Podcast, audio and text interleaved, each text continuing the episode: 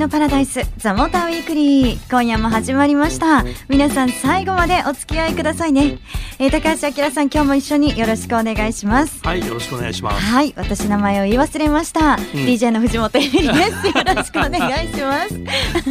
まあ、ね、でも声声聞いたらみんなわかるんじゃない？いやもうそうなってくださるとありがたいですけど、はい、まあこんな感じで、いつもですね突っ込みつつ突っ込まれつつお送りしてますけど、みえみりっていう名前もあったもんねそうそうそうそう。この間試乗会に行った時にですねあのね高橋さんがですね私の名前もね、はい、出血で書いてくれたんですけど、はい、えー、書き順を間違えたのか何なのかふってみたら藤本エミリではなくて藤本三エミリって。なってたんですよね。間違えたのは私です。そう。であの来てらっしゃる試乗会に来てらっしゃるモータージャーナリストさんとか関係者さんから。解明したの？そう。ね。もう私が絶対に間違えたでしょ的な話にはなってましたけどね。はい。まあ何が起こるかわからない試乗会もそうですけど番組もそうですね、はい、今日も何が起こるか分かりませんが車話満載でお送りしていきます。今日はですねテーマ通な車。通。通。ワン その通じゃないです。あのなんでしょうね。難しいわ、うん、説明しようと思ったら。マニアか通そうそうそういうそういうそういう通？です。はい、はい、あのゲストはモータージャーナリストの石井正道さん。はい、来てくれます。通なゲストですね。通なゲストですね。さあどんなお話になるのか。最後までお付き合いください。The Motor Weekly ザ・モーターウィークリー本日のゲストです。モータージャーナリスト、石井正道さん、よろしくお願いします。はい、よろしくお願いします。あの、2。はい。2って言われてもって感じですよね。そうですね。ね でもね、2な車って言われてもっていうところで、ねうん、じゃあもうこうなったら、うん、こうなったらっていうのは変ですけど、うん、あの、石井さん、高橋さん、それぞれが思う通な車っていうのを挙げていただいて、えー、トークしていこうかなと。通な車。はい。悩みますよね。悩むね。悩むな。車そのもの車種よりもその車のどのグレードを選ぶとかね。例えば、うん、例えばヨーロッパの車だと。あえて一番下のスノグレードなんて言いますけれども、あんまり何もついてないものの方が結構美味しいよって言ったりとかですね、うん、あとモデル末期もうすぐモデルチェンジだよっていう最終モデルをが結構熟成されててい。いよっていう話とか、まあ、なんとなくわかる。そういう話がまあ通な話車選びなのかなっていう気がしますね。うん、じゃあ車で言うとどうですか？えー、っともうすぐモデルチェンジといえば BMW3 シリーズとか。ああ。まあ実は僕と高橋さんが乗ってる車なんですそうですよね。今ね。今最終モデルですよね。今売ってるのが。僕ら2なんです。そうですね。いやでも僕が乗ってるのは初期モデル、6年前の初期モデルですからね。じゃあそれは2とは。2ではないですね。今あえてモデルチェンジ前なのに今現行の最終モデルを買うっていうのが2だっていう言い方ですね。なるほど、ギリギリかな？俺の後期モデルなんだ。それギリ2にもギリギリっていうのがあるんですか？わかんないけど。えー、なんかね学生時代ねこの間もちょっと番組で話したけどカリーナのバン乗ってたって話したじゃない、はいはい、で今みたいな話の流れでいくとちょっとそれで自分で「俺は2だ」って言いにくくなるんだけど、はい、カリーナのバンを乗用車的に乗ってたんだよね。はい、でそのその当時商用車は今でもそうだけど商用車は商用車なんだよね、うん、物積んでって、うん、それを大学生が普通にこう乗用車のようにして乗ってたと。でそれでまあこういう性格だからエンジンも乗せ替えちゃって、うんまあ、スポーツカーみたく走りたくなっちゃうわけね。それで商用車ってファイナルって言って最終減速比がね数字がこう大きいのよ。だから加速がいいのね。うん、えー、はい。だから普通の乗用車よりも商用車のくせにエンジンも良くてなんか速いみたいな車を乗って楽しんでたっていうのがあって、うん、まあそれ通やっぱマニアちょっとマニアに近い感じ感じがしますね。はい、確かになんかおーってなる車っていうのはありますよね。でそれって結構その分かってる人だからこそおーって言えるっていうのもありますよね。そうですね。はい。石井さんはいっぱいあるんじゃないですか、そのおーって言われたりするような。いや細かいことしかないですね。細かいこはい。と例えば。例えば210っていう形の E クラス乗っ E てた時クラス。ああはいはい。V8 エンジンだったんですけど最初の1年だけ DO1C で次から SOHC のモジュールエンジンになっちゃったんですよ。お DO1C がものすごいフィーリング良くてー。僕はそれを乗ってましたっていうのがちょっとなるほどね。良かったなと思ったりとか、うんうん。まあそういうことですね。あの911もうん。マニュアルが欲しいってなると、はい今の991前期はうん。7速になった最初なんで、うんうん。ちょっとフィーリングが良くないから、うんうん。だったら997その前のモデルの方がいいかなとか。あはい後期も997そうのモデル後期のマークだ。6速とか。あ僕はでもーうん997の後期だとエンジンが直噴になるんで 前期の。前期のポート噴射の方が滑らかでいいなとか。これ来ましたよ。普通なのかマニュアルでも分かんなくなあのあの趣味の合う人と話してると、まあ、結構そういうところに行き着きますよね。結構あの、うん。モータージャーナリストさんの素のお話聞いてると、はい。そういう会話皆さんよくされてません、そうか。でも今の私はね、うん。なんかやっぱええ？ってなっちゃいましたけど、うん。でもすごい石井さん笑顔で話されてるし、うん。高橋さんも笑いながら聞いてるし、うん。こう私は客観的にこう聞いていてそれってマニアとどう違うの、ま あって思ってきた。よくはね、うん。そうそう。あのなんでそれ買ったのっていうアプローチは結構あるよ。でそれ説明本人から聞くと「おおなるほどマニアだな」とかあるいは 「通だね」みたいな会話になることが多いかな。はいですね、うん。うん、あのちょっと話変わっちゃうんですけど、うん輸入車で考えると、私思ったのは結構その本当に名車みたいなね昔の名車みたいなものもたくさんあるじゃないですか。うんうんそういったものってなかなかは手に入らないけど、うんそういうの乗ってる人っていうのも2。うんなのかなってそうだよね。うーんそう実は最近出たじゃない。そうなんですよ。アルピーヌはいね新しく出たアルピーヌ、このお話私すごく聞きたいなと思っていて、うん石井さんなんかはい乗られてるんですよね。結構乗ってます。結構乗ってる。はい。通な車だよね。あれねえ 通な車にはい通なお人が乗ったら、はいどんなね印象を持たあれたのか。れ石井さんだってちょっと開発にも関そうわってるから。なんですよ。たまたまなんかうん開発テストに呼ばれて、はい。開発2回ぐらい行ったし、その他海外でもう1回乗って、日本でもまあもう3回ぐらい乗ってるから、うん多分だいぶ乗ってる方だと思います。オーーナーじゃない割には。そうだよね。はい。これは通なリスナーの皆さん楽しみですよね。曲を挟んでお届けしたいと思います。The Motor Weekly. さあ改めてなんですけど、い先ほどお話に出ましたアルピーヌをちょっとここからねうん伺っていきたいなと思います。はい。でまずあの私もそうなんですけど、うんアルピーヌっていうのはこうメーカうんうんそうですね。うん。今はルノーの中のブランドですーね。で、はい。はい、ででもももともとはあのジャン・レデレっていう人がルノーのディーラーやってたんですけれども、はい。まあ、レース活動もやっていてルノー車をチューニングしたりしているうちに、まあ、ルノーのコンポーネンツ使ってオリジナルの車を作っちゃったんですよ。うんでラリー出たりレース出たりっていうことをやっていて、まあ、その車はアルピーヌと呼ばれていて、えーまあ、あのもちろんアルピーヌという会社も設立してたんですね。まあ、そこが元で、えーまあ、ルノーの傘下にその後入っていくという形でででルノーのモータースポーツ活動と、はいえーまあ、こういったハイパフォーマンスな車とかスポーティーな車の開発をやる部隊ですね。まあ、それが近年はルノースポールってたわけですけれども、えールノースポールの実態というのはもともとアルピーヌなんです。あそうだったんですね。だから本拠地もそこにもともとのアルピーヌの場所にありますし、ええあとまあゴールディーニっていうのもあるんですけれども、はいまあこれも合流してますね。はいああ今ゴそうーゴールディーニなんだが一緒になってきてんだ。一番最初にうん。ルノーはゴールディーニ買収して、その後アルピーヌ買収して、そこがモータースポーツ部門になったんあですね。なるほど、はいええなるほどなるほど、うんそうか。で、うん。今回そのアルピーヌはがい復活したっていうこそうですね。そうだねとはいなんですか？まあ、ずっとアルピーヌはあり続けてるんですけど、はい。あのブランドとか、えー市販車としてはまあ途中で消えてます。しばらくなかったんですけれども、完全に独立したブランドとして今回復活させたと。でそれにあたって A110 っていう最も有名な、はい、えーモデルをまあ同じ名前で出してきましたね。ね、もうこれなんか同じ名前でっていうことは、その車をこうはい蘇らせたのかなっていう。そうですね。あの決してレトロ趣味ではないとあの彼らは言ってて、はいえー A110 がもしも今までずっと存在し続けてモデルチェンジしてきたら、今はこんな形だというなるほど。ことをイメージして作ったと言ってましたね。うん。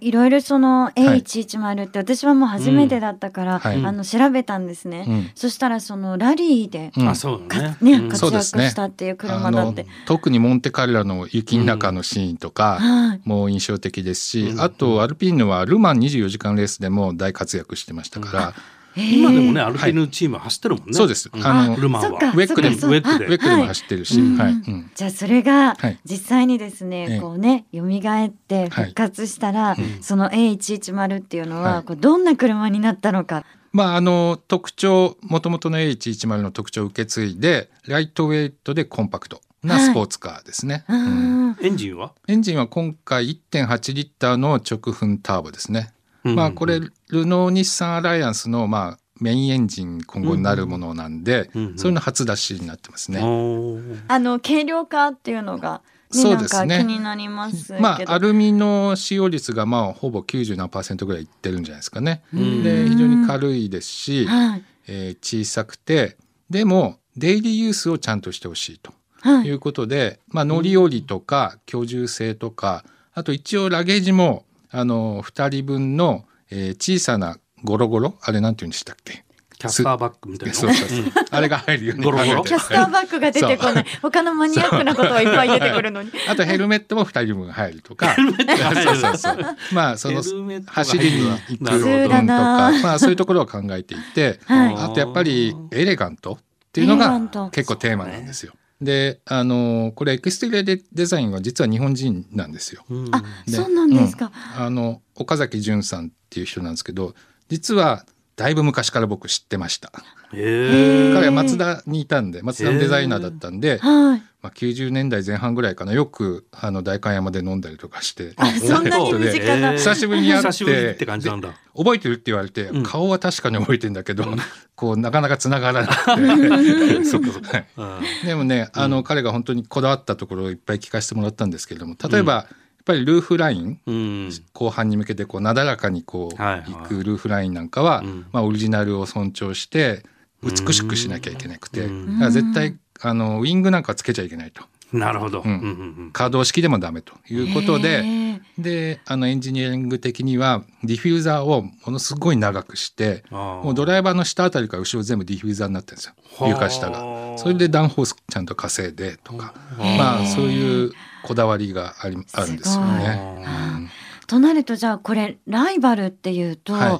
私予想してたのと全然違ってなきま何予す。想してたの？えたもっとこうね、うん。レーシングカーっぽいものを予想してたけど、まあそうですね。ミードシップで、まあ、うんライトウェイトっていうと、まあ、はい。ロータスがイメージ的にはまあそうだね強いですね。うんでロータスはねちょっとスペックがこうあん。まりうまく合致するのがないん。ですね今。でむしろスペック的にはアルファロメオ 4C、ああ、うん。なるほど。非常に近いです。あー。あパワーウェイトレシオほとんど同じであ本当。0100キロ両方とも4.5秒前後だと思いますね。うん。でも 4C は結構レーシングカーっぽいうよね。そなんですよ。やっぱ乗ってみると、うん。乗り比べると 4C はこうレーシングカーで街を走るみたいなうん。雰囲気がありますね。あだからちょっと固めだし、うん。乗り心地はそんなに考えてないのかなっていう気がします。あとちょっとねハンドルが取られやすいとかねワンダリングに。あまあそういうところもうん。結構サーキットに合わせてるのかなっていう感じしますね。ううん。んまあロータスもまあある意味そういう方向かな、うん。エキシジにしてもエリーゼにしても。そそれでプリミティブ？うん。原始的ですよね、だからそのむき出しな感じ。あの確かに。き機能一辺倒に近いじゃないですか、だからフランス車はちょっとその辺かっこつけるんですねやっぱね、じゃあそうすると何？ケイマンとかそういうこと？その方が多分ポルシェって基本的にはデイリーユーススポーツカーなんですよね,、日常性を大切にした毎日乗れるスポーツカーなんですよ、はい。ビジネスエクスプレスにもなると。まあそういう意味でそのコンセプト的には近いんじゃないですかね。あそうーなんだ、なるほどなねるほど。